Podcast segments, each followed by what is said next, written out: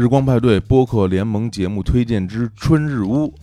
春日屋的两位主理人兼酒保由日坛的老朋友演员、音乐人张成和他的酒友媒体人房超然担任。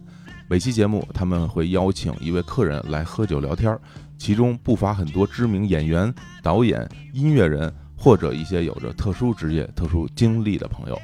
春日屋是一间存在于每个人身边的云酒馆，每期都好像让你置身在不同的酒桌之上，和各种绝对能令你惊喜的客人边喝边聊。在这里不存在采访与被采访，大家就像许久不见或者初次见面的朋友一样，在酒精的作用下，逐渐放下生疏，放下那些小心翼翼，坦诚地聊着各种在其他场合可能并不方便说的心里话。他们就像你身边那群有趣的朋友一样，每当酒酣耳热之际，总能让你有些新的发现。非常推荐大家在各大音频平台搜索订阅“春日屋”。欢迎来春日屋，您怎么称呼？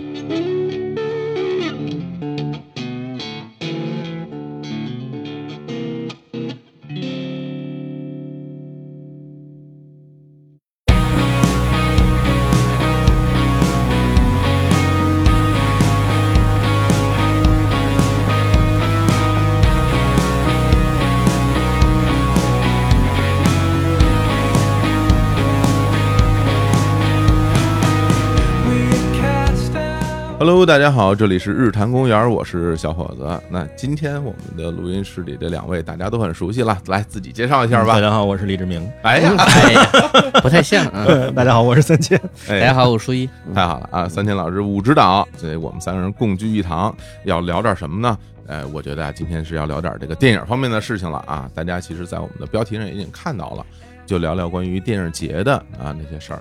我为什么有这个想法啊？打算聊这么一个话题呢？嗯其实是因为前一阵子啊，在六月中旬啊，嗯，今年的上海的电影节开始了。可以加国际两个字。哎，OK，对对对对 一定要说的严谨一点啊！这个上海国际电影节嗯在六月中旬啊，就正式开始。我身边呢，就看到我那个朋友圈里啊，嗯有一些朋友好像专门跑到上海去嗯，参加这个电影节，嗯，看了好多电影，他们都一天看了好几部什么的。晒票对吧？对，然后前不久那个三千老师的这个《天地无用》的节目里面，也讲述了他在电影节中的一些见闻和感受啊。这次你去是专门去看电影吗？这回？我是赶上这个机会，然后一个是出差，嗯另一个是有很多事儿。他之前还有什么 Wanda Festa 之类的，嗯然后都赶在一块儿了，然后哦也是见见人，顺便呢把电影该看的都看了。嘿，啊 正好所有的事情都汇集在一起啊！我看这个事儿，或者我自己心里就会有一种想法，我就感觉电影节这件事儿，好像原来啊，因为离我的生活嗯。会有点远啊，可能是我当时身边的朋友们，大家可能没有特别多关注或者参与到这个活动中，但是最近就会感觉，哎，有很多人，无论是以从业者的身份，还是以观众的身份，都在非常积极的，就是热情的参加电影节，感觉有点像啊，身边好多人一下都去了音乐节一样。所有的节日都是在赶集。对吧？恨不得是有那种感受然后，所以对于我来说，这个电影节这个事儿真的就很陌生了。嗯，然后我就想说，哎呀，我这个完全的门外汉，要找两个这个专业人士来学习学习，嗯是吧？因为眼瞅着呢，这个八月份北京电影节就要开始了。然后我说，这好好学习一番呢，我到时候我也可以参加一下啊，我也是吧，也假模假式的去玩一玩。备备战。备备战，对，所以今天呢，就请二位来啊，来聊聊关于这电影节啊相关的这些故事啊，还有一些知识，最后可能还会跟大家讲一些技能性的东西，比嗯如说哎，如何去参加呀，怎么买票啊，怎么看呀，每天看五部电影会不会睡着啊？哎，嗯就类似于这样的话题，因为正好呢，三天老师和武指导，我觉得都是这个电影相关的从业人员了，是吧嗯？与此同时，也都是电影爱好者啊，阅片无数啊，今天嗯找你们俩来，就算找对人了。那我现在先抛出一个问题哈，嗯就是说所谓的这个电影节，它有没有一个明确的这个定义？这么讲吧，就比如说我小的时候啊，对于说电影所谓的什么什么活动什么，我可能就知道金鸡百花，它这不是电影节的概念吧？他这是奖，它更偏重于一个奖项。它其实是一个颁奖活动，是不是嗯？对，它有一个针对于什么样的电影，嗯比如说像《金鸡百花》，它其实针对国内上映过的所有电影，然后嗯当时是那个杂志搞的嘛，所以大家就写信，然后去把你的这个心中最好的电影给你写出来。嗯还有一种就是行业奖嘛，就是那就是评委，大家坐在那儿，然后可能密集的看，其实跟我们普通观众也没关系，哦，让你们来投票。嗯它这就是讲项为主的一个，是吧虽然叫电影节，哦，但是这个上海电影节感觉就跟之前老听说那国外那什么三大电影节好像有点那意思了哈。对对对，那它这里面都包含什么内容呢？它应该首先分为两个面，一个是从业项，嗯一个就是所谓观众项。嗯嗯，比如对观众来说的话，他比较容易接触到的就是影展嗯和比如类似于一些论坛活动。我们大家会经常看到说谁谁谁在哪放炮了，哦，在一个什么什么活动上，经常说的一些对于产业的一些想法。哦，嗨，我还以为什么放炮呢？我以为放鞭炮，对，哦，感觉是发出一些这个令人不和谐的声音哎不和谐的声音，说太好了，不和谐的声音，这个往往都是电影节上的一些活动，哦，就是把一些大佬也好，或者把一些文化人放在一起，啊，就像咱们要给你们一个题目，嗯你，们聊聊。哦这种情况往往也是因为电影节这些人会聚在一块儿，嗯有这样一个契机。原来如此，这是大家平时能接触到的一些，就是影展，嗯包括跟奖项关，因为大家觉得啊，我看过这个片儿，你会发现那个像上海很多电影你根本就没听说过，对啊，都是国外的某某不知名或知名的导演最近刚拍出来的。甚至还会有一些，我觉得就是电影的首映。是不是也会放在这类似于电影节上，然后导演、演员走红毯？对对对对对，啊红毯是必备的，这是商业性的一面嘛。嗯反过来说呢，就是对于产业来说，嗯，它必然拥有一个市场的属性。这怎么讲？就比如说中国上海这样一个地方，突然来了好多的国际电影人，他们是来干嘛的呢？嗯，他们本质上不是来走红毯的，那看电影 他们是来看别的国家电影的这是评委，对吧？哦，但是呢，还有一些就是一些电影的制片人，嗯，他们是带着自己的电影过来推销他们的电影，哦，不一定推销给中国，嗯你可以这么理解。他也许是在这儿找到全球的买家，哦，就咱们这有个动画片儿，对吧？讲的是比如说一个小孩找妈妈的故事，哦，全世界人民都能够看懂。哎，我觉得别的国家也许有人有兴趣，但我怎么能让人知道呢？也许在这个地方我有一个影展，然后有很多人在那边看，其实观众也可以看，但嗯可能也有一些内部的一些放映。有人觉得说我这部电影可以到我的国家去放，我们就可以谈一谈怎么译制、嗯怎么配音哦等等等等，这就像那种行业展销会啊，还是赶集。对这个其实是你可以这么理解啊，电影这个东西嗯。本身它分前端后端，嗯，前端是什么呢？就是观众看电影，后端呢是大家拍电影。对。嗯。拍电影的人在一起搞的事情就是市场和奖，哎，看电影的在一起搞的事情就是影展和论坛。嗯，然后呢哦，这两个东西如果分开了呢，就是如果没有那些市场和奖什么，那叫什么展映活动。然然后如果没有那个展映这些东西，只有评奖或者说那个商业化，这可能叫什么奖？就纯叫奖了。奥斯卡其实也是属于就是个奖而已。这两个东西合在一块儿，它就不再是 award 或者是 column，它是一个 festival，它是个嘉年华。嗯，哎呀，这个解释得太清楚了对对啊！但是最全的，就这个也受限于这些电影奖的年头、嗯，策展的这个人的实力，嗯来的人到底大不大牌，以及说大家对他的关注度。对对对，你比如说有些电影节，名义上叫电影节，它事实上可能只是个影展，因为可能大家都不是很看重。那比如说呢，有有没有举例子可以讲讲？国内有其实有很多以旅游闻名的。一些以城市挂在前边儿，哦，然后呢，其实也会有一些电影人去走个红毯，然后放放电影，然后放一个奖项就完了。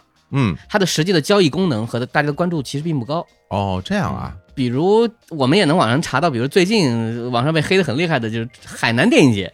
哎，这这啊，还有海南电影节，对，啊海南电影节你没听说过吧？没听说过，他去的一些剧组呢，还包括电影也都是咱们知道的国内的一些明星和一些电影去那边放一放，然后也是推广一下，这其实也是一个生意嘛。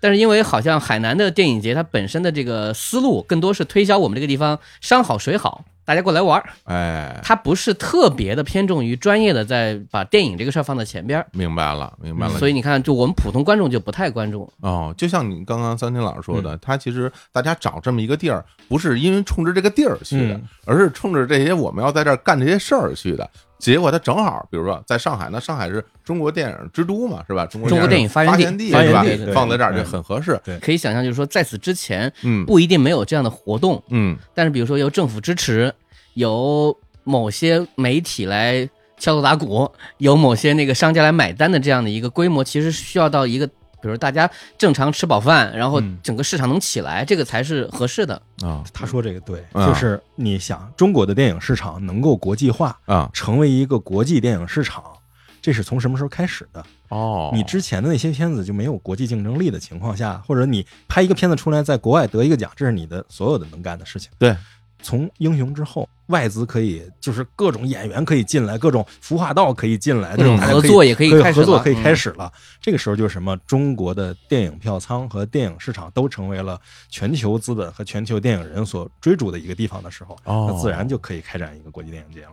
哦，还真是啊，这样说逻辑上就是说得通的啊。对呀、包括我们国家这个电影屏幕的数量大幅增加呀，嗯票房大幅增长啊，对它成了一个重要的一个电影的销售地，是吧？嗯我可以这么讲对对对对我们那么多影迷，每年票房那么多，嗯所以他在这儿办电影节就比较合适了。对。啊，那所以说就看起来就是等于原来人家欧洲那边，因为它本身就是很早就成为产业了，所以它的电影节就比较发达。像我我看东京电影节好像也也特别红火哈。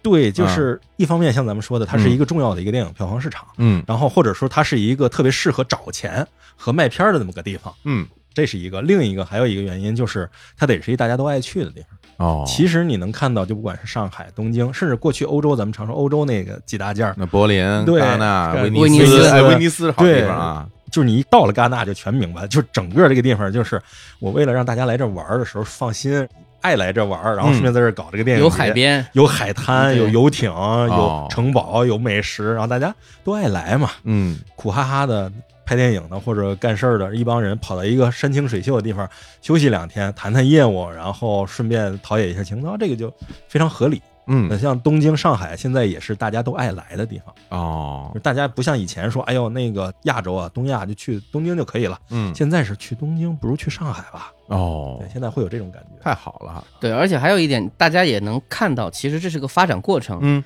你比如说像戛纳这样的大几十年了，嗯，在很早的时候，它事实上可能它总体就是个奖而已，对嗯就是一群电影人，然后大家相互 给给面子，让我们选一下今年咱们觉得哪些电影比较好。啊，这样啊，最开始就是这样的，欺骗了我。就是就是分赃大会嘛。原来如此，我还特别当真。哎，真的啊，原来比如我上大学的时候，是我大量观看电影的那个时期，就是两千年那个时候嘛。到了上海，因为上海那时候这个啊盗版 DVD 这个事业非常发达，大字明中。哎，大字明中是吧？还嗯拍了纪录片儿，嗯然后到里边跟他们那 DVD 导看那帮人，还就是经常能见着嗯伯爵什么。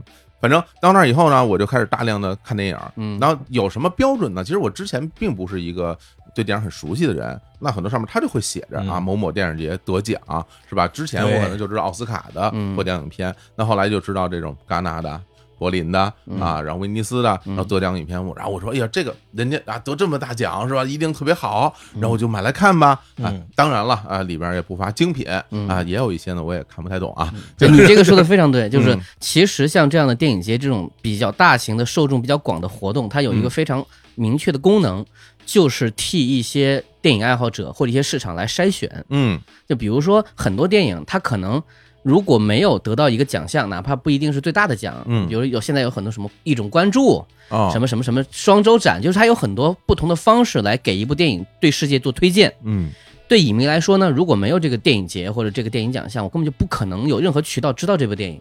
哎对对，如果从一个买片市场说呢，我也可以把这些电影推荐给我的国家的那个市场，嗯，让它真实的到我的那个院线里面去走一走，明白。没准儿还能够卖。嗯因为大部分电影，说实话，大家可能会知道，只是因为那个电影公司比较有钱去推广自己，哎，对，而电影节就给了别的渠道。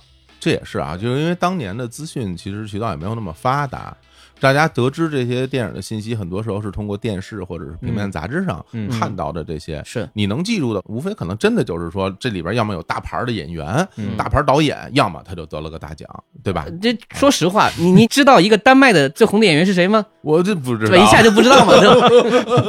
不是那谁吗？Max 吗？啊对啊，那是因为小岛秀夫的游戏《死亡搁浅哎呀，送快递的，》，就是换一个大家最能够感同身受的，嗯，你是怎么知道张艺谋的？哦，红高粱。红高粱是怎么知道的？得了奖，得了奖哦对吧？还对真是，要不是这个的话，你如何在电影公司那么大的宣传中知道有这么一个电影，或者说那么多的俊男美女、英才导演中啊，知道有这么一个年轻人，这都不知道。哎，也是啊，就是那个《霸王别姬》嗯。啊，陈凯歌也是通过这个，对呀，是吧？对，就是得到肯定和得到认知嗯。这些事儿，都是通过可能他们寻找评委，嗯。或包括这个电影节的这个主要的核心人物，他怎么去看待这个奖项，或者是这个电影节整个影展的选片，嗯。他们是通过什么样的方式来把这个，比如他们需要对观众释放的信息，说我们的这个品味哎，是哪种，嗯我们的倾向，比如说比较喜欢选那种悲剧还是喜剧等等等等。这样的话呢，如果你是一个对他稍微有了了解的人，你每年等这个片单，嗯也许你没有机会去那个地方去看这些电影，但你还是可以有别的渠道可以知道哦，今年有这么多电影是一些质量不错的电影，我可以去期待一下。其实等于就帮你完成了大海捞针对这个步骤了。对对虽然我们知道片单，其实它也是从那么多的电影里边选出了这些啊，率先走进我们的视野。是哎，这么一说，那我那我就嗯明白了。哎，那说回来，比如现在咱们国内哈也有很多其他的那种电影节啊，比如比较知名的，像什么那个平遥啊，平遥是电影节哈。嗯，是啊，然后什么还有之前老什么什么 First，嗯。还有大学生电影节，嗯。然后大学生的人经常颁奖给一些年轻演员啊嗯，那演员说哦得到大家的认可，我非常开心啊嗯，我也不知道那是不是真的是大学生选出来的，也不太清楚，是吧？那这些电影节跟咱们讲这个上海、北京，它是一个概念吗？它也有这种买卖的这些东西啊，除了奖项以外吗？呃，逻辑上都有。哦，还是那句话，就是你得看参与的人和他们到底留出了多少空间在这个活动里面。嗯你比如最典型的像 First，他办了已经十几年了，他就是给那些国内特别穷的电影公司，嗯，就是有可能就几十万。就咱们不是来过好多导演都是那种从 First 起步的吗？，对对对对对，就是他可嗯能他确实他没有商业的这个诉求，嗯他就是希望能把一部电影拍完之后，能让起码让他觉得有价值的观众看见。那么通过走这样的一些相对比较独立影展的这种电影节，嗯。然后再密集的也是差不多一个星期到十天左右，能让一些评委看到，然后评个奖，至少有个说道。哎我可以这么理解，就是说在这个片子的竞争上，很多时候更多是以推荐为主，嗯。因为从一开始它就不是冲着大市场去的，哦，但它依然有商业价值。哎。有很多电影，比如最典型的像咱们这那个毕赣，嗯。他就是因为为拍了《路边野餐》，他后面才能拍那个《地球最后的夜晚》。哎但他确实是一个纯文艺片导演，对他就是因为通过 First 这种不断的、不断的给他加点光环嘛，明白。大家才会知道他，才会认识他，才有聊哦。嗯，那其实对于很多年轻导演来说，像这种电影节还是非常有用的哈，我是觉得这个作用其实特别大，对吧？就对于他们来讲，都不是说参加一个这个能有机会被人知道，这是当然的。嗯而且其实你两三年、三五年弄出一个片子来，接下来的三五年你就得抱着这个片子到处去参展，卖片哦，就你的卖片你得到处去。嗯，然后这些个节、这些个展、这些个奖，对你来讲就是你的出路。嗯你怎样回收你这个片子？嗯，你怎样回收你投出去的每一分钱？就最后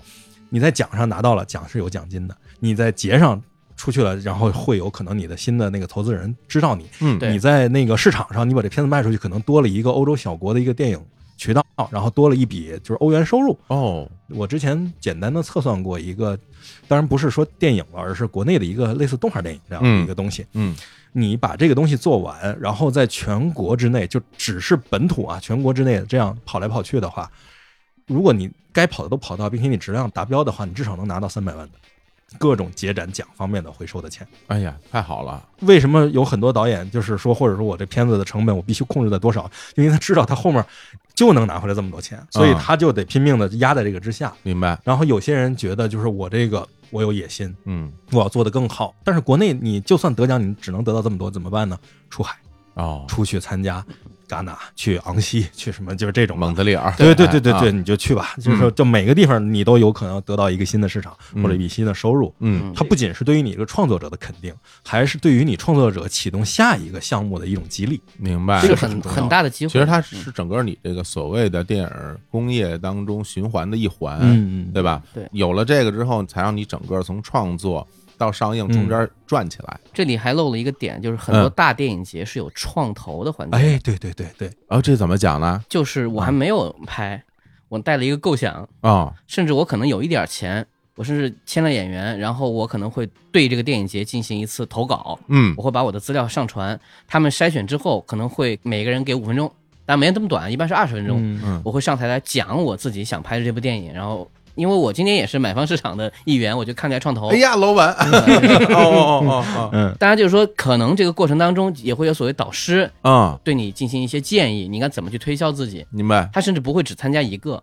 他会跑好几个地方，然后去拿到，比如电影节可能也会有一定的支持，比如说一一点点辅导金，类似于这种活动当中，能够让你更顺利的去看到那些想投资的投资人。哦，但是呢，一般来说不是说马上就能拍。通常你去查的话，有好多都是说第一部是从创投开始哦拿，到第一笔钱，嗯三四年之后可能这部电影就拍成了，哎呀然后再，上映。嗯嗯，那看来他除了担负这个我拍完了以后嗯，来卖的功能以外，就是我还没拍就可以先来找找钱，对是吧？找找资源。，对对对，哇，那这个功能就更好了。这当然这就和那些就是影迷是完全两个面。对对对对对，其实因为我们刚刚讲的所有的这些，其实都是基本上是从行业的角度是来解读嗯电影节它存在的逻辑嗯啊，还有它能够实现的功能嗯。那如果从这个观影者的角度嗯啊，可能就是另外一番见闻了。我不知道你们两个啊，因为我真的是没有参加过任何一些电影节啊，就非常的遗憾。你们两个最初呃接触或者参与到电影节中是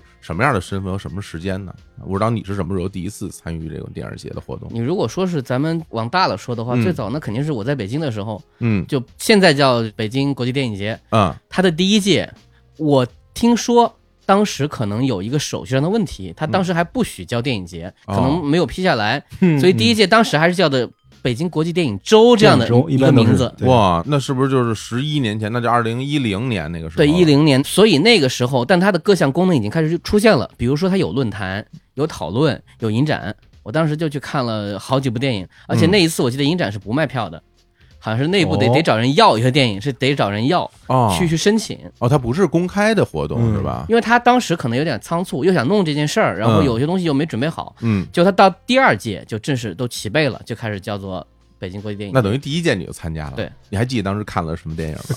看了一堆山田洋次啊，哦在电影资料馆，对哦，在资料馆啊，资料馆，啊对，展映的电影啊，不，那就是从日方带过来的一批拷贝。哦，这个电影当中，我记得我是连续三四个下午看了四五部，嗯，挺幸福的，是吧？而且基本上中文字幕都还挺好的，就是嗯运气很好。可能，呃，对字幕这个事儿，等会儿咱们可以细说你。说，啊这是这个所有电影节嗯一定会碰见的薛定谔的事件。这是怎么讲呢？就是任何大的电影节都不一定有好的体验，有一部分就来自于字幕，字幕问题，对嗯。字幕问题。嗯。哦，包括比如说啊，我说几个点，大家不知道你去那个电影院是什么地方，因为很多时候他跟哪家影院去谈我放这个电影节的电影，而且只放一场，一般嗯。一场到两场，嗯。所以一般来说他可能拷贝是拷贝，字幕归字幕。所以字幕可能前期就会找人来做一个翻译，哦，它的质量不好说。明白了，嗯明白了。啊。然后呢，包括这个字幕它用什么放呢？嗯，有的是用那个咱们现在很常见的 LED 的一个屏，一个横条的，啊。放在屏幕下面。有字幕盒，对哦，那个东西呢，它不一定适用于所有电影厅。哦，比如有的电影厅，它的那个荧幕是贴地的，对，而它本身那个影厅是一个梯形的，所以后面的人基本是看不见那个字幕的，会有这样的情况出现。哎呀，而且办的人不一定知道那个影厅是这个情啊，况。对对对对对，还有的，比如说那个电影本身是某某某小语种嘛，嗯。他们去找的那个字幕组，一般都是有那种内部的一个碟，嗯，拿这个碟翻，翻完之后呢，拷贝版本不一定和你这个碟内版本是一样的，对不上，所以它不一定对得上。啊，对对，还有这种事儿啊？是，而且我我在零九年还是零八年，我还经历过我人生第一次，就真的属于现场翻的情况，就是当时在武汉弄过，现场 现写是什么东西啊？就是对同传，真的同传吗？真同传。嗯当时有一个俄罗斯电影节还是影展在那边弄，可能真的是完全没有时间去弄字幕的事儿了，嗯就真的是在那边放一个电影，那个电影质量特别好，一个女孩站在荧幕的右下方，她念所有的台词，嗯，没有表情，呃，就是没没有没有声音的那个表情，啊，然后听了一会儿，我开始发现他开始错位了，我能听出来错位的问题了，嗯，然后我就出来了，就是很仓促，你能看出来，这都是电影节会碰见的问题。当然，随着经验也好，因为你要知道在，可能是在一个密集的时间里面，嗯，一群人要面对几百部电影，而且就各种不擅长、不专业，然后是你很难找到懂这个的人，很难就是把懂的人全凑齐。对对对对，哦，那三千老师，你第一次去参加电影节是什么时候啊？我第一次参加其实也是一个电影周，是当时在北京办的日本电影周。哦，那它还不是这所谓的电影节对，它还不是电影节，它就是一个大型的展映活动。啊，但是那次之所以是因为我们当时还在做杂志嘛，是属于参与方。嗯当时那个电影周好像还来了很多人，包括什么《莆田进行曲》松坂庆子啊哦什么对，然后药师丸博子什么都都来了。对，，那次电影周是这样，就是我夫人是松坂庆子的随行翻译啊，对，然后我看的那个电影节的最重要的电影是人生异事传》，然后我那场是跟中井贵一一块儿看的，就就是在北京啊，对，在北京，哦。就当时那个弄得非常好，就是嗯。整个气势非常，就感觉哇，是中国电影去日本放，然后日本电影来中国放，交流的感就觉，交流的感那这是觉特别好，算不算是什么中日交流文化交流中间应该算是的一环？算是一种。啊，我记得当时在那个现场，就影厅的现场。底下一看就有很多北京当地的日本人在那儿排队等着看，然后突然有人跟喊那个啊中井先生，中井先生就，然后中井贵一出来，哎就说啊你们是留学生吗？嗯啊我们是留学生，然后来我我跟你们合个影吧。啊，啊就特别好日日语哈，对对对，哦就特别哦好。然后过一会儿的时候，又旁边走过去几个人进去看电影，我说嗯眼熟啊，哦，好像是李兆兴外交部长。哇，对对，就是这种感觉。看来的确是对，这个。个就虽然只是个电影周，但是会有一种过节的感觉。嗯，就是电影节就是这种感觉，就大家特别开心的在一块儿看电影，然后嗯。各种平时不可能跑到一起的人，最后都因为电影的一个事儿跑到这儿来，挤在一个厅里头看，嗯。这感觉特别好。这个确实北京、上海有这样的优势，就各方面它有一些文化交流活动，嗯。会以比如说大使馆、外交部这样的一些名义，它有时候嗯。就会把一个系列活动里面把电影放映。或者一些什么展映这个事儿当做它的一个部分，因为这个事儿是最容易对老百姓产生一个直接的感受的。明白。就是包括我，我小可不才得过那个意大利 那不勒斯的一个很小的电影节的一个奖，哇塞，那不勒斯黑手党电影节 呃，当时这么厉害。经费有限，那个片儿是一个有点主旋律的一个青春片儿，哦，然后呢，就制片人去了，去放一场嘛，然后去参加活动嘛，他就没有想到，就当地就有华人看见有中国片在那放，就会主动来看，哎呀，嗯嗯。就完全没有跟人去联系说找点人捧场，没有。太感人了，冒着生命的危险 在那不勒斯走上走上街头，走进电影院，多危险！那不勒斯。呃 看一部讲地震的电影，哦哦哦，哦，那你是编剧是啊、吗？是，哎，那等我们这个，比如说像北京这个电影节，嗯真正成为像现在这样所谓的我们刚刚说严格意义上的电影节这种形式，那是到哪一年了呀？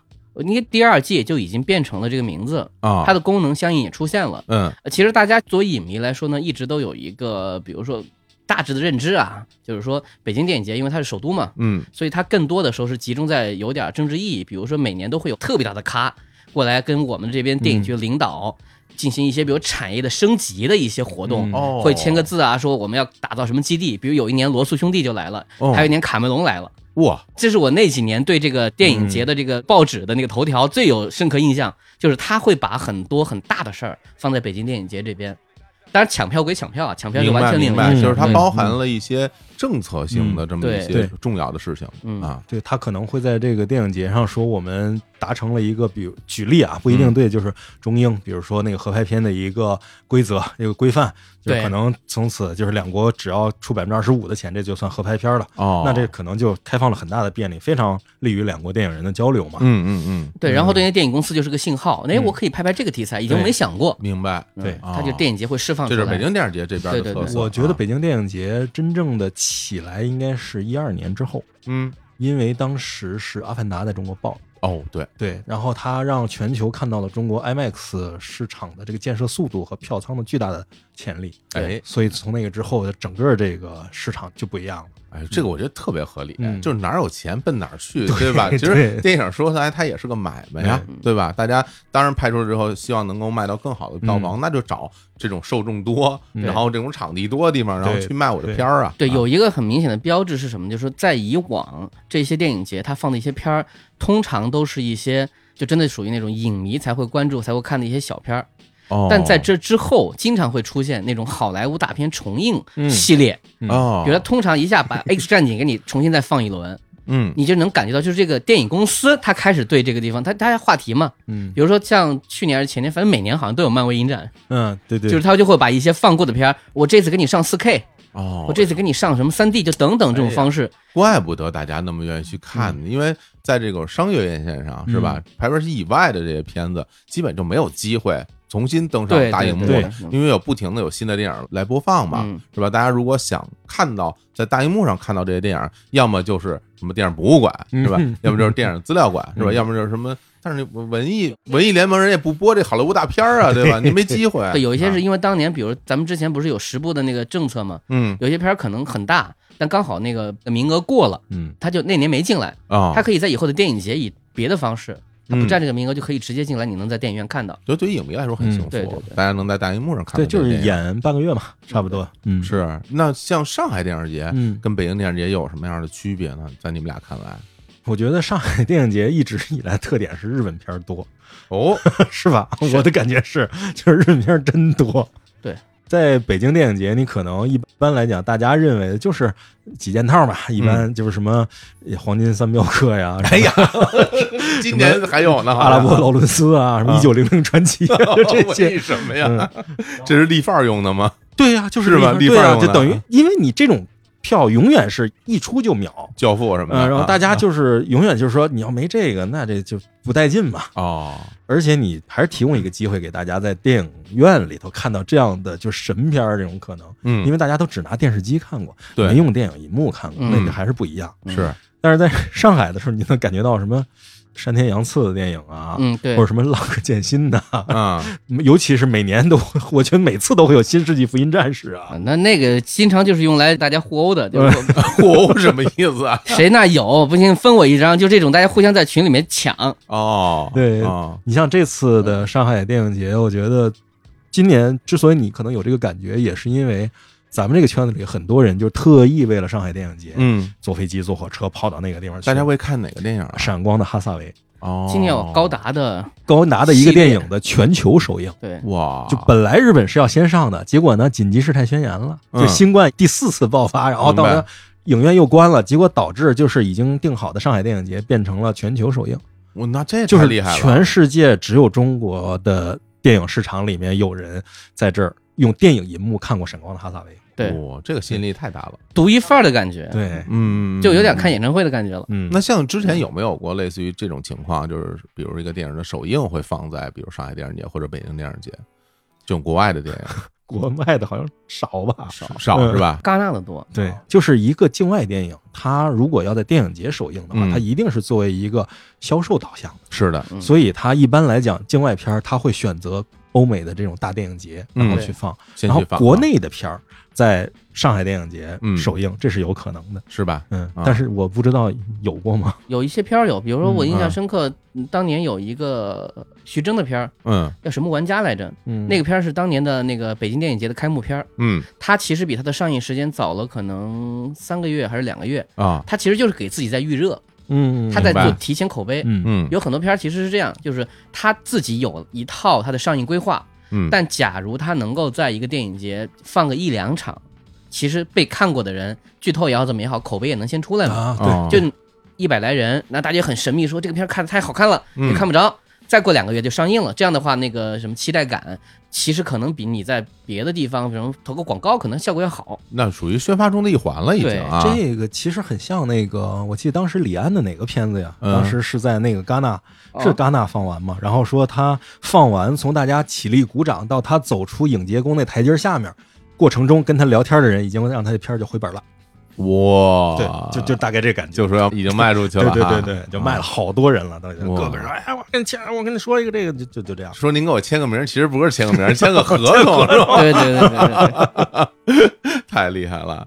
哎，但是有一点我觉得有点儿我自己没搞明白的，嗯因为比如说咱看国外的那，比如三大电影节，嗯它除了电影节本身刚刚咱们说的行业功能以外，就是它这个奖项嗯那都是响当当的。但是你看，这个北京电影节和上海电影节已经办了这么多届了，说心里话，我对于这两个电影节里边什么获奖作品，我真的是没有概念。它有奖项没有？有，啊，但他这个奖项好像没有什么影响力，嗯或者是因为我不懂。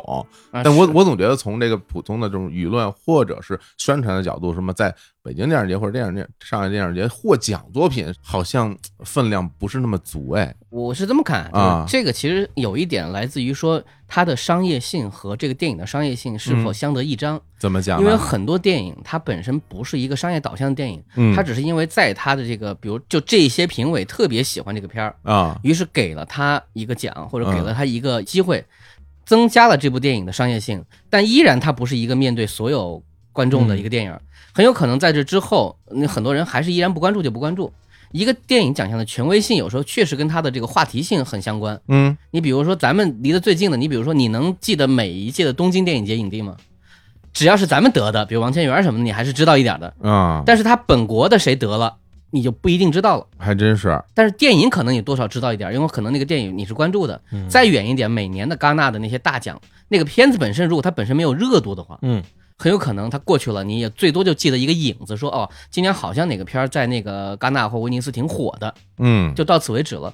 这个是电影结合比如说咱们说金鸡百花或者说那个奥斯卡这种行业奖是不太一样的，哦因为那些片子他们在去参奖之前本来就很有名，嗯嗯。他已经有了社会的一个认知度。哦这样啊，大家在等这个奖项的时候，其实也是在等人气，特别像什么怎么说远点，精英 是网上投票，你这个其实得扯到什么呢？嗯。你比如说，只是简单举例啊，欧洲的，比如说这几个奖，它评委会可能就那么十来个人，嗯，那这个十个人评出来的东西，那可能就是他很个人化的，对。嗯，或者甚至于他会参考，就是我这个影节的感觉我去评，啊，就我每个电影节都有自己的对对，我自己的这个范儿，信号我这个范儿，对。对吧？风格，对，然后你说像奥斯卡这种嗯。评委多少人？六千个人，嗯，六千个是什么意思？其实那就是票房奖了，对。就相当于是谁看的人多，然后最后这东西就得奖就好。啊，那最后可能这个东西他评出来的本来就是实至名归的那一个，嗯。就是一个大家觉得，哎呀，哎，今天他得奥斯卡奖了，是啊废话，就是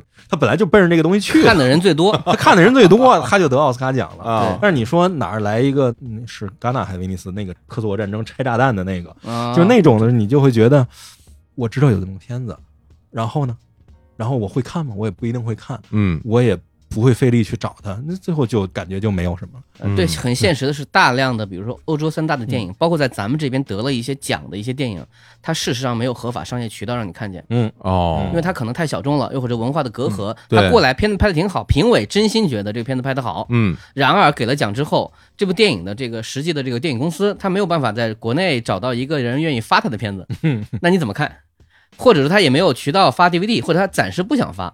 有好多电影都是说我可能早两年左右我都知道哦，他在某某电影节什么大放异彩，嗯。就开始等，国内可能也不引进，国外很久不出蓝光，可能他还觉得我应该先先在哪个院在线放一放。院线得。放一年，两年、三年过去之后，可能哦，这个片子两三年前的电影才出碟了，哦，你才会碰到这种情况。嗯哦当然，你就不会特别有印象，嗯，因为很多片子就是这样，就是慢慢慢慢流失在这个名单里面了。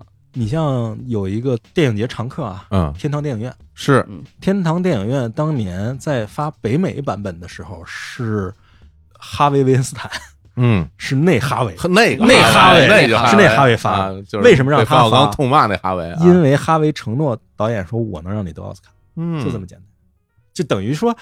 因为他知道，就我在这儿得这个奖，其实也就止步于此了。你去帮我弄一个奥斯卡，那这个等于后面卖就全世界人民都知道都知道了。票房的号召力啊，对，那这啊东西就起来了。那后面他也能再拍电影，别人也能都找他，就是这样。对，那如果其实从这个角度来反推一下的话，嗯比如说因为我呢是一个非常普通的，就是最普通的这种电影的观众了，嗯我都不敢说我自己是个影迷啊。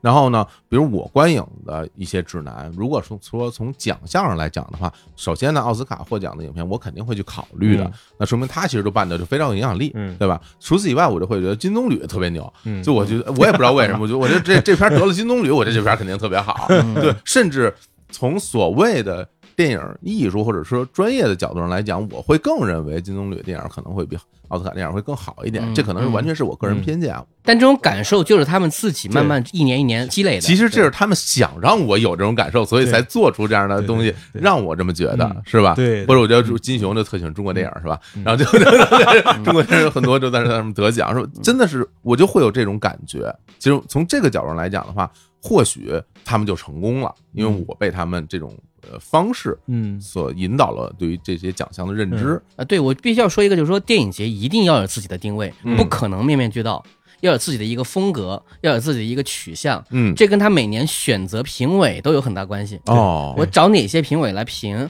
大家有时候怎么不是看咱们的一些演员什么也去当评委了吗？哦，就演员当评委其实也没什么错，对吧？他作为一个他从业者，他从他的角度去看一个电影，嗯他为某一部电影评下他自己的一票，因为他不是行业奖，所以不用评的特别专业。就是你就看完这个电影之后，你按你的方式来评。当然，每一个奖项是权重不一样，嗯但这里有一个非常关键的一点是什么呢？其实就是你如何做好你的这个人设。电影节，对啊，就假如你评的所有都特别有个性、特别怪、嗯特别偏，你可能就没人太关注你。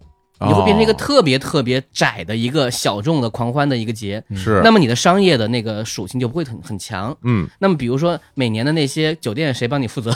等等等等，这个很说的。好，说的好，对，但假如你永远都选漫威，大家觉得你太俗了。嗯，哦。而那些很俗的电影，觉得说我不缺你这个渠道，它可能也会有问题。所以每一个想要办一个奖或者不想办一个这样电影节的人都得考虑，我如何找好我的定位，以及我的这帮朋友们如何能把这个电影节弄得有声有色。嗯。因为最典型的比较来说啊，就是金球奖，大家都知道是美国的好莱坞海外记者协会弄的，嗯，是他是一群记者，对比如他我们就是跑娱乐的嘛，我们每年很多电影都看，我们来评一个奖吧。然后你可以说他蹭蹭奥斯卡热度，因为他奥斯卡要早一点点。嗯对啊，这这不是老说风向标风向标嘛，金球奖啊，那反过来说，咱们的记者其实很多跑娱乐的人，能不能也颁这个奖呢？早年间我其实知道，好像有一些杂志的记者和包括编辑弄过一个国内的电影奖，哦叫铁像奖。没弄几届，因为它不是个商业性的东西，嗯它真的就是说，大家把自己今年看的一些东西做个单子，然后数一下票，嗯，然后发布一下。哦但这样的东西呢，当然你可以说在某些程度很权威，很多人也很认可他们的品味。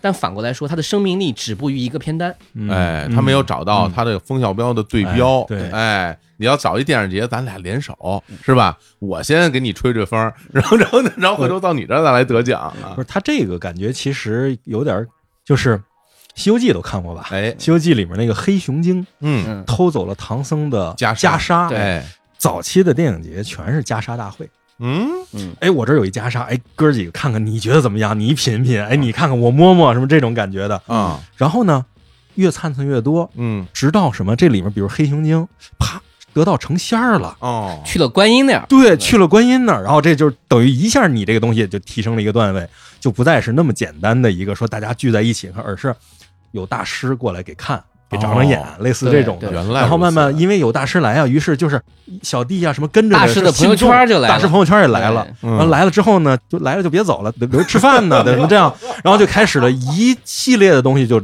围绕这个东西产生。太有意思了，然后就是你真的，你说我们原来想在戛纳搞一个酒会，订一个饭，真的是影节期间和影节前后那根本就不是一个价，嗯。然后操作方式也完全不一样。嗯。你能知道，就整个戛纳这个城市是为了各种展会活着的，明白，就是有影节的时候，哇，这个东西就起来；没有的时候就散去。嗯。然后电影人大家也很适应这个东西，嗯。因为你只有到了这儿来，来了之后才会发现，哎，我不用全国各地、全球到处跑了，我就这一个地方，我去了之后，所有人都见到了。明白，明白，明白。哎呦，我听这我感觉特别的兴奋。嗯就是为什么会兴奋？我相信可能会有一些朋友啊，听到我们聊到这种程度的时候，嗯大家会觉得，那我是不是都被这帮人在忽悠，是吧？是不是这一帮人他站这儿说这个话，他这样说那个话，最后搞了一个大事儿，然后我在边上看着，哎呦，我觉得这挺好，是不是他们在蒙我？我还真不这么想。嗯因为我会觉得是什么呢？就是这个东西啊，它有趣点在于说，就是很多很多人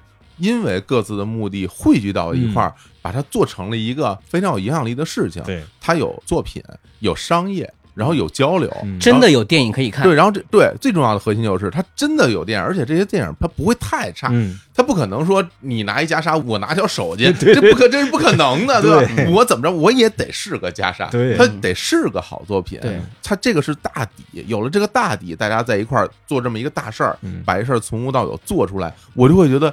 这是人类的智慧啊，这是对吧？这是人类的智慧、财富嗯，各种各样的东西汇集到一块儿，搞了这么一个东西，我觉得就很好。我自己会觉得这是你这个画面，描绘是很准确的，就是因为在电影节，它不像是很多只有奖项的一些活动，嗯。大家坐在屋子里，它不是一个在屋子里的活动，嗯。它一定是和这个城市的街道、对，嗯，小吃店、那个电影院周围的所有的人是有关系的。真的是这样，就是它肯定会带动各个行业的这种蓬勃。嗯。比如有金矿的地方，大家都去挖金矿了，嗯，这个地方才能成为一个小镇，然后成为一个城市，是这么起来的，对，对吧？这就要说的一个画面了，啊，就是在一二还是一几年，就是在买票软件 A P P 全面介入到嗯这个买卖这个票的这个抢票的活动之前，嗯，大家是排队买票的。哦。在上海就有这样一个景象，就是一群老太太们就会在大光明门口、啊。兰心大戏院门口、什么上海 S F C 门口，就那些地方，啊，从早上八点开始排队，哦。拿着早餐，拿着小马扎，对对对拎着小马扎，小马扎，一边聊着戴着一个大帽子，大帽子，对，对，一边聊天一边就等着那个电影院开票。嗯他们就把这个当做一个节日。你们什么奖项跟我没有关系，嗯，你你有什么明星我也不一定看，我哎就想看看我平时看不到的电影。哦，他们不是为了买完之后然后转手卖掉，我狭隘了。啊，黄油不通过 我狭隘了，我狭隘了，哦，不是这么回事，是真想去看的，对，就是很多人都会这样，很感人，哎，然后经常都会说啊，特别好。我是从松江过来的，就是这种感觉。那么远，哎呀，这太好了，所以这种城市的气氛，我觉得你像上海、北京办了十年、二十年，嗯，你没感觉，其实是因为咱们这个城市太大了。哎，你要是在威尼斯或者是嗯戛纳这种地方的话，你特别明显，就是这个地方有电影节，就是这个城市你们不可能错过关于电影节任何信息，因为全程都会有就全程都会公共汽车上都是。你比如每年四月 MIPCOM 那是电视节，嗯当时我那个印象非常强烈，就是我从机场下来打车到戛纳的时候，就映入我眼帘的，甚至不是那种港口那个高耸入云、各种那个嗯，游船的桅杆，而是一张巨大的海报。那个海报有一个楼那么大，里面是 Jody Low。他自己就是穿着一身很素的衣服，从一个像台阶还是从水里起来，我想不起来了。嗯，然后上面是那年的那个电视剧《The Pope》，年轻的教皇，哇。啊，，年轻教宗，对，年轻的教宗嘛，对对对。年轻教宗巨大的一个，就一个楼那么大的一个。太棒了，然后这时候你会意识到，哇，我到戛纳了，嗯嗯嗯，就是这叫什么 festival 开始了。真是然后这时候你身边呼啸而过一个公共汽车，上面印着超级飞侠，这个就是活力，对对吧？我觉得这就是一个城市的活力，大家各种各样的感觉，就是每一个街道都是它的血管。然后血管里边充斥着各种鲜活的血液，呱呱呱呱在那流，不然的话，城市就死沉沉，就没有意思了。它它其实非常态，对啊，常态可能没有这么聚集，就是因为有一个电影节，就是所有对这个事儿有兴趣的人都会来。那就是看电影的国风有买卖的。嘛，对他有他的像刀老师碰见了苏菲玛索，对啊，对。就我想我想说也是啊，就是刀老师啊，我们结婚，刀嗯。刀夫老师去戛纳采访，然后嗯。因为没有那个领结，嗯。没有人好像说要有有领结才能进去，那就出去，后来是在什么一个小卖店就买到了一个领结，然后就进去嘛，就类似于这种。你想，比如说咱们现在，比如我不是说别的，咱们现在在东直门录音，我下楼我我想买个领结，我到哪儿去买？它没有这样的一个嗯氛围，就所以就没有这样的一个产业。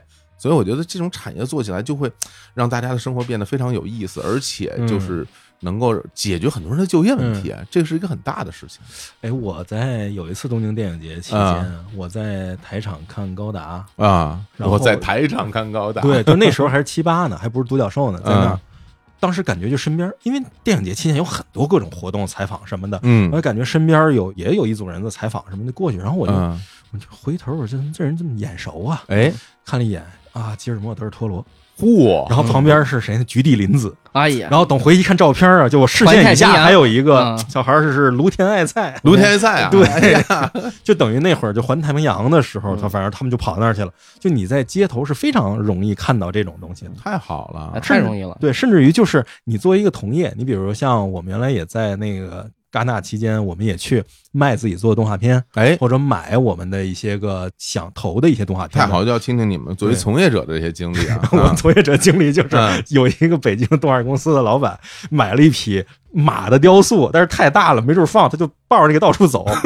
到了晚上，就因为晚上就是白天就是影节宫里面的那些个交流，嗯，然后呢在晚上吃饭，然后再晚呢就是 party，party 都是在游艇上 party，哎呦，嗯就就是各个影视公司的那种游艇盛宴了。然啊后我是去了那个天线宝宝那个公司的游艇上，哇里面一帮老外跟我说：“哎，你知道吗？那谁买了匹马？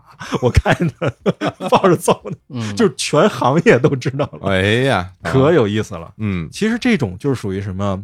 我可能在那个电影节的那个现场，有的人是可能他安排了一些个出展的活动，嗯然后呢他在市场上可能盯着，然后市场事儿没了之后，他可能想我我看个电影。对，然后再没事儿干呢，他就说，那我去旁边玩儿，因为我我有一个 TBS 的朋友，当时是在卖清音吧，清音少女给我们，他就跟我说说，我去了那哪玩挺好玩的，旁边摩纳哥，嗯，戛纳旁边是摩纳哥嘛，哦，他说那个我就哪天下午去了趟摩纳哥，然后晚上回来还挺好的。我说哦，这个不错啊。然后还有的人是什么呢？就是日本公司一帮人聚在一起呢，打高尔夫球去了。哦，日本人喜欢打高尔夫球，对，就是一帮啊，人在那儿也要去打高尔夫球。嗯然后还有别的电影公司的人就把今年的他自己公司的什么，就是一个表彰会什么的，嗯，也放到这儿，就是他们几个公司联办在卡尔顿，卡尔顿那个酒店里面联办一个那个类似行业年会一样的东西。哦，然后你就会发现，大家其实都是把自己想办的很多事情都放到一起去了。就甚至很多年后，我在某一个项目上遇到了人家外聘的一个制片人，然后我我聘了一制片人，什么中日英韩语都会说，然后就可以帮咱们盯。我那太能揽事，儿了啊。然后见了那个人，那人看着我说：“You look so familiar to me。”就是你、嗯你看着怎么眼熟？我说嗯咱俩在戛纳的一个咖啡馆里聊过事儿，三年前。哎呀，对就是记得这么清楚，对，就是啊属于你就会发现，在那种环境下，每个人都是都知道，就是我其实时间有限，嗯我到这个地方来了，我就要把我有限的时间利用起来。嗯如果我把这所有东西都看了，那我今后可能半年我就不用出来了。嗯，然后如果我把手头的东西尽可能多推销出去，那我接下来可能三年我就躺着挣了。嗯，然后再加上我如果把所有这些人关系都维护好了，那我在行业里头可能我这趟就没白来。明白。嗯哎呦，听你介绍这个画面，让我感觉特别像那种。比如有一个人，什么迪卡普里奥，你知道吧？就是他其实跟这事儿没关系啊，就是一小混混，然后找了一身衣裳，打扮人模狗样的，啪，拿就这酒会我也进去试，跟人聊聊，然后到那个这我也进去试，最后给我狂赚一笔，是吧？是很有种这种情况是存在的。啊很有这种电影感，对吧？对对对呃，蹭合影的人大有是吧人在 之前是我记得奥斯卡他们那个嗯。就三块广告牌的时候嘛，啊，是。那个呃 after party 上，然后那嗯奥斯卡那奖杯被偷走了，我被顺走了。我天，对，就是他给了了。大家一个拉平的机会。说实话，比如我在上海电影节，我老碰见那个黄建新老师，啊，就是因为他老有片，就是包括他也是这个活动的一个某核心的这个状态之一。哦，所以呢，但是你能看见普通的影迷跟他打个招呼，嗯。啊，就打个招呼就过去了，嗯。大家也不会去干扰他，哎，但那个状态是很平等的。嗯嗯，你换一个环境，或者说明星也在旁边站着，跟他就差不多。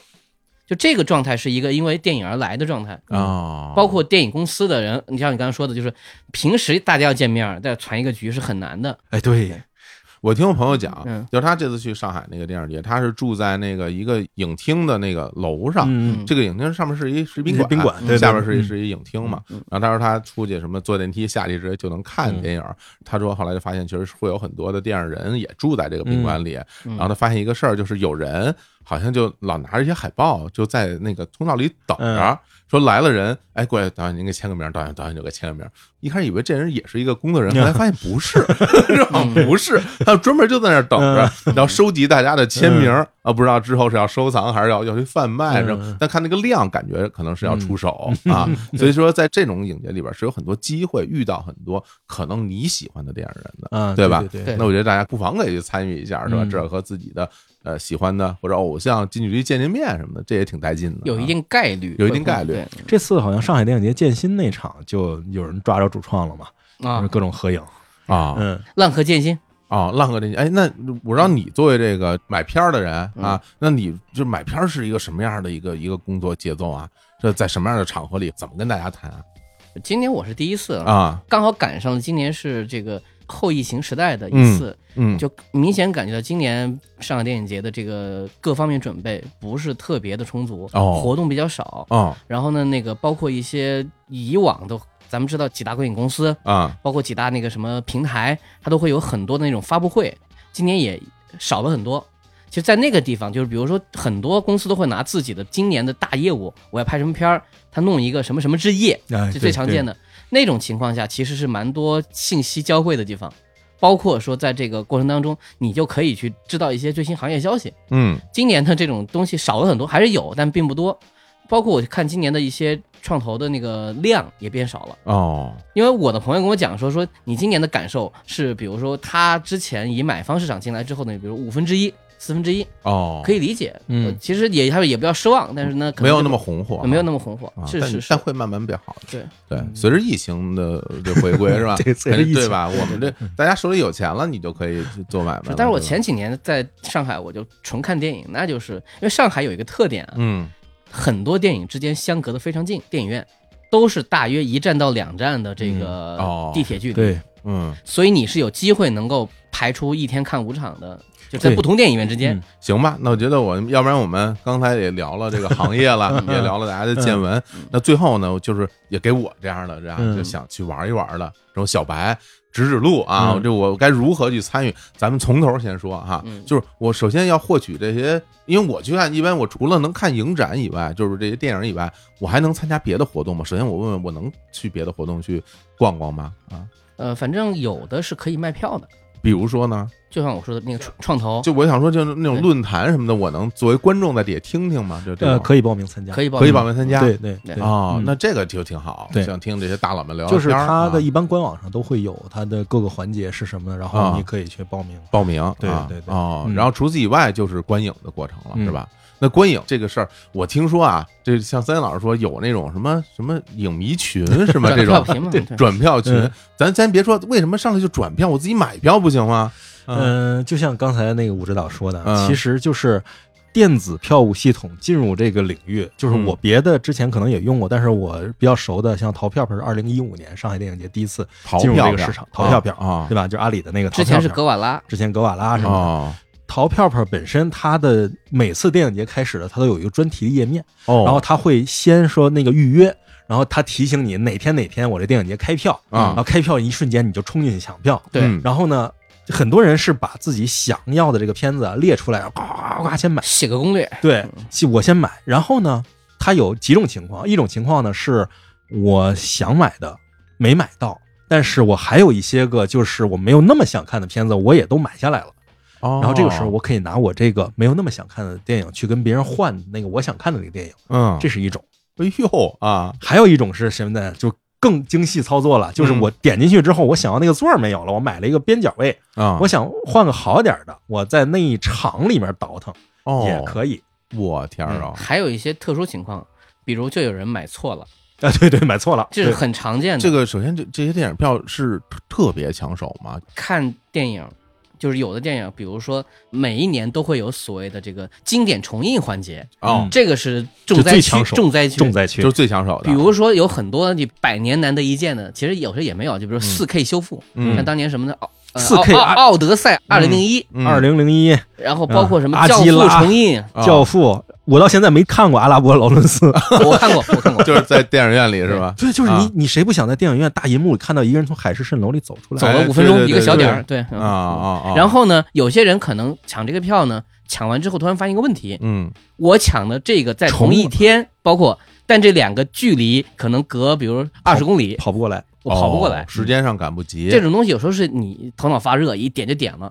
还有一种呢，我明明想看的是这个版本，我点错了，因为有的时候它会上，它会同时上相同名字的不同版本的电影，哦这样啊？啊，点错了。哦，还有的呢，就纯粹是比如说我买的时候特别想看，嗯，嗯，就是然后我不不是很想看了，对，就算了吧。天哪！然后包括啊。我经常会有什么情况呢？比如说有些朋友说，那嗯。结伴去看吧，嗯。我就说那行，你看什么我看什么，那我就多买两张票。嗯。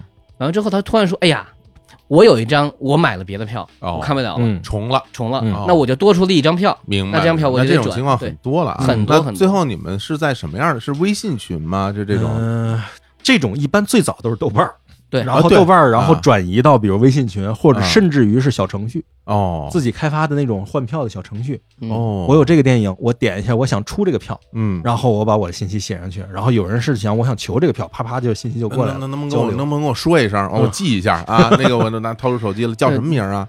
这种换票的这种程序，小程序叫影展交流，有那大家这个可以记一下啊。嗯，对我有好几个这种转票群，都是平时没有人说话，对对对对，只要到了那个时候就开始转，呃中间偶尔会有些人会问，有些演出的票你们要不要？因为都是一些看差不多的人的那些趣味嘛。啊都是线下看东西看戏的人，因为我之前只听说大家是去什么资料馆看电影，有那个呃嗯资料馆的这种群，然后转票什么的。对，那比如像这个每一个电视节都会有新群吗？还是说原来呃，一般是这样。我其实比较懒，我一般不会说特意去关注哪个电影节开始了。嗯但是呢，像北京呢，我北京的群只要开始活跃了，嗯就说明一定有什么事情开始了。然后这时候你在里面呢，就算你凑热闹，你都能捡到一些，比如说什么《Cowboy Bebop》《天国之门》嗯《星际牛仔天国之门》的票，你啪我在里面就捡着一张，然后就可以去看。哦，然后还有一种情况是什么呢？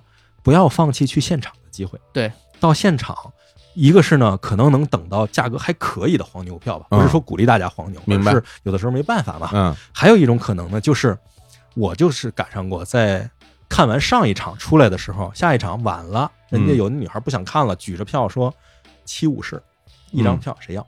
我嚯说我要。呵，黑泽明了，对呀、啊就就是不要放弃去现场的机会，现啊场其实有很多意想不到的空间出来的。是，哎呀，那看来就是说，也不见得第一时间你就在这个抢票网站上就能抢到你要的票，没关系，是吧？嗯我们可以到后边的这个渠道，大家来进行交换呐、找票啊这样的方式，也能看到你想看哎，最好还是手里有点能够以物易物的弹药，要不然的话没有什么资格跟人讲条件。没有资格是吧？对对对。不过还是要说回来，首先你还是得先确定 嗯，有什么是你一定想看的，哎，对，哎，有什么是你凑热闹看看也行的。嗯行行，有的我经常买过什么呢？就是在嗯两场之间，我没有地方可以去，我看看这个电影院还有什么可以看的，我买一张。对对对对，我这次也是有这种情况。我这一天，比如高达零零七九一二三，我就看完了，看完了，距离我晚上的还有一段时间，那我这个时候我可能看看还有没有什么可买的，因为现场都会写着售罄啊，还是还有余票啊什么嗯这样。嗯然后实在不行还可以，因为它是电影院，嗯你，实在不行还可以看一个院线电影嘛。哎，在这种过程当中也会排院线电影啊，对，对，很多哦电影院它会留出一两个厅专门给这个电影节来用，明白。特别像一些艺术院线，可能那个时候就会给的更多。嗯，那哎，这样的话，比如说像这种呃影展的电影，它是一般上午、中午、下午、晚上什么的，它都有是会怎么分配呢？都会有呃，一般来讲早上八点半开始，啊，然后夜里可能是八点半结束吧，就是嗯差不多这样一个排映，一天五场。其实是跟那些正常的电影排映差不多，对，嗯，只是说平时上班的人就会比较吃亏，就得请假了。哎呀，嗯真是。那我问问你们俩啊，就是你这一天最多看过几场电影啊？像影展期间，就是或者电影节期间，就五场啊，我刚 说过，早上八点半开始你看，真看过五场啊？对，就完全没时间吃饭。我的对对对吃饭是个大问题。对，吃饭就是我我最多记录是看四场，啊，就是问题就是你没有时间吃饭，那怎么办呢？你就找一个影厅旁边有麦当劳的什么地方，然后，呢？你在上字幕的时候你最好就出来，然后这样吃的话，你能保证你能吃上饭，哦，要不然的话，你可能就是你这个东西可能还没吃上，下一场已经开始了。我天，那这太紧张。那武指导是不是得吃一天爆米花了？反正你你也爱吃爆米花爆米花这个东西吃了是会方胃的。你看这对对很这难受这这这这明显是有经验，而且今年的情况特殊，今年是不许吃的，对，哦不允许了不允许了，疫情啊，所有的哦不卖东西了。对，嗯哦，跟大家建议是这样的：北京和上海有区别，北京大部分时候很多电影院它其实是隔得比较远的，嗯，对，所以大家对对如果对对对选片的话，就尽可能往一个电影院去选。嗯明白。就比如你在这个电影院，你上午一场，中午一场，嗯差不多你就出去吃饭去了。嗯比如哪怕你晚一点，看到三点多钟，你去吃个午饭也行。好嗯，对，但是，呢，上海的话，你就要权衡一下，就是说，它很多电影院中间都是大约十五分钟的车程，反正就是淮海路那一圈儿啊，对那对对对全在那边啊。所以呢，你可以去找个馆子吃饭。如果你觉得 OK 的话，那么中间有很多你走过去的过程当中是能吃饭的。完了，这北京又输了，你看看这个，真是。本来这大家就老说在北京啊出行啊这个成本高啊是吧？大家见一面俩钟头是不是？然后约个饭什么约个仨月是吧？在上海呢说就很方便，我心里边有点说哎呀有点不服气啊。嗯，后来再一想也的确是这么回事儿。结果一聊到电影节，就更别提了，那这差距就更大了啊。是，尤其是上海那些电影院旁边都是一些好馆子，什么光明村啊，哎，对吧对对，就是尤其安排这种的电影院，其实都是在市区里面嘛，核心市区里面这些个小馆子有的淮海路挺不错的，淮海路，嗯，随便挑帘村你可进都挺好的。你可排不上队，两边都在排队，那边在买票，这边在就是排就是排错了 对，排了半天，说我这怎么这么长时间都没有进到电影院里边，闻到了青团的味道。怎么最后发现，哎，怎么油爆虾出来了？就是鲜肉月饼，那光明村永远排大队啊，非常熟悉，每次走到那儿我都躲着走的。对所以反正大家先做好准备。嗯当你买票那一刻，你要记住，其实已经大部分都晚了，嗯，对。所以你一定要先买你最想看的，对。嗯，然后一定一开始就不要选中间的位置，明白。因为大家都会点中间位置，然后就会失败。明白。对，那我最后我还是要问个问题，就比如说大家老说啊，看一些重映的电影或者在大屏幕上，就真的是在电影院里看和在家里看差那么多吗？咱们平心而论。嗯，我觉得电影艺术本身嗯。是为电影院设计。的，嗯就是在没有电影院的环境的情况之下，你接收到的信息可能也就是原来的百分之，往好了说百分之五十。嗯嗯，你像我举个特别简单的例子，就是最近重放那个《指环王》嘛，哎《指环王》三部曲重放。嗯我记得当时特别清楚的就是我看第三集的时候，有那个烽火台传烽火，一个一个传过来嗯，是然后人类的希望嘛。然后在电影院看的时候，那个银幕上那个烽火，然后人脸那么大，就特别大的一个烽火啊，一个个传，看的人旁边激动不已。